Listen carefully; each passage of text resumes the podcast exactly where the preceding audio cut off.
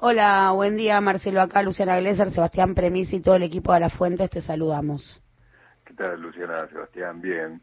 Sí, la verdad que es un conflicto que se extendió mucho en el tiempo. Esto para, para entender la magnitud del conflicto hay que pensar primero que en el 2020 eh, el gobierno estaba comprometido a actualizar los sueldos cada tres meses por el IPC. Bueno, eso no sucedió, significa que durante el 2020 no hubo ningún aumento llegamos a febrero del 2021 con Ateneuquén que cierra un 12% de recomposición salarial.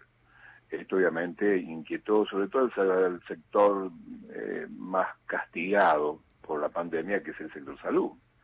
Ahí empezó a, escucharse reclamos por fuera del gremio que desconocían al gremio por el acuerdo que entendían era malo y además eh, pidiendo una reunión con el gobierno desde más o menos marzo comenzaron los reclamos, paros, eh, y el primer error, creo, de este manejo del conflicto por parte del gobierno y de ATE fue ningunearlo el conflicto. El gobierno no, no lo iba a atender, decía, porque eran un grupo de trabajadores y ellos solo atendían a un sector que tenga representación gremial y que habían hecho un arreglo con ATE. ATE los chicaneaba diciendo que eran cuatro o cinco. Ahí surge la imagen del elefante que luego fue tomada por las asambleas, que es eh, este, este, este grupo de trabajadores y trabajadoras no tienen forma, son como un elefante, no saben si tienen trompa o cola, dijo eh, Carlos Quintriqueo, el dirigente de Ateneuquén. Bueno, esto fue calentando el, conflicto cada vez más, al, al punto que el 6 de abril suben a la ruta, primero eran tres cortes, después terminaron siendo 18. Hoy son 18 cortes a lo ancho de la provincia, de sur a norte, de oeste a este. Eh, eh, días después, tres días después, la justicia interviene y dice, bueno, eh, la Fiscalía General los convoca a sentarse en una mesa de diálogo a los autoconvocados y autoconvocadas y el gobierno, y ahí comenzó una serie de reuniones muy difíciles porque las personas que representaban al gobierno eh, hablaban sin mirar a los eh, representantes y, haciendo ofertas que no estaban sujetas a discusión. Finalmente otorgan un, bono de 40 mil pesos a pagar en cuatro cuotas. Esto fue rechazado porque no iba al básico, porque dejaba fuera a jubilados y jubiladas, porque no, con, eh, no, no contemplaba contratados y contratadas, mayormente eventuales. Bueno, lo cierto es que la situación sigue trabada eh, apareció ATE para tratar de encontrar una solución. Ahí Carlos Quintriqueo dice, bueno, vamos a entrar a este conflicto, pero representando a todos los trabajadores y pediremos una recomposición salarial para todos, no solo para eh, el sector salud. Eh, hubo una reunión ayer a la tarde y habrá otra a las 11 entre el gobierno y ATE. Eh, vamos a ver si alcanza esta intervención para destrabar el conflicto. los autoconvocados y autoconvocadas están muy enojados, eh, con, enojadas con, con ATE, no sé, tiene que ser muy bueno el arreglo, está pidiendo ATE un 45% de recomposición salarial, dicen que no lo pidieron antes porque entendían que no había dinero, pero ante la oferta de 40 mil pesos eh, como bono, a eso a ellos les hace pensar que plata hay.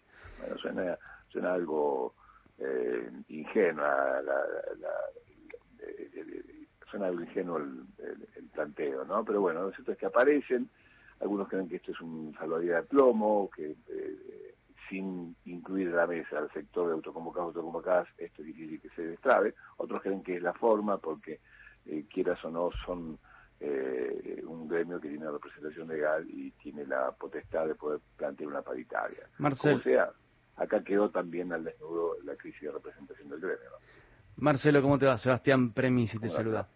Eh, digo, esto pasa mucho en, en, la Patagonia cuando un sector empieza a tomar medidas de fuerza, sube a la ruta, como vos decías, y ahí entran a jugar otros actores, los petroleros claramente. ¿Cuál es la tensión exacta, digo, más allá de si hay pérdidas o no hay pérdidas económicas, que después las empresas las recuperan, eso no, no, es lo relevante, pero ¿cuál es la tensión entre trabajadores? Mira, eh, la medida tiene un gran consenso social, en principio, porque más allá de algunos casos eh, aislados, la gente guarda empatía con el trabajo de trabajadores de salud. El problema es eh, con eh, el negocio del petróleo, que ciertamente hoy, por ejemplo, se sabe que se tendrá un millón de metros cúbicos menos por el corte.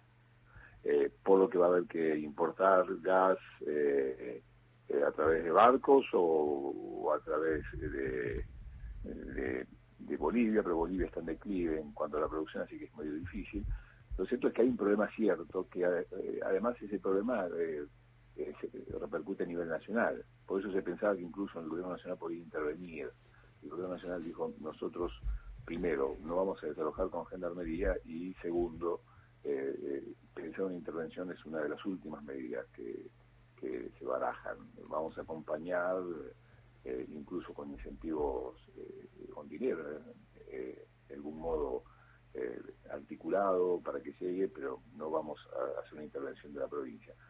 Ese es el problema real, la producción de gas, y también ah, empezó a jugar el gremio de los petroleros privados Río Negro, Neuquén y La Pampa, que encabeza Guillermo Pereira, también empezó a meter presión diciendo, bueno, tenemos gente trabajando eh, hacia arriba, cuando se dicen hacia arriba habla de las zonas de producción, que eh, tienen un recambio cada 14 días, eh, en la mayoría de los casos, no pueden bajar, tengo el personal cansado, bueno, ahí, ahí se da la mayor presión.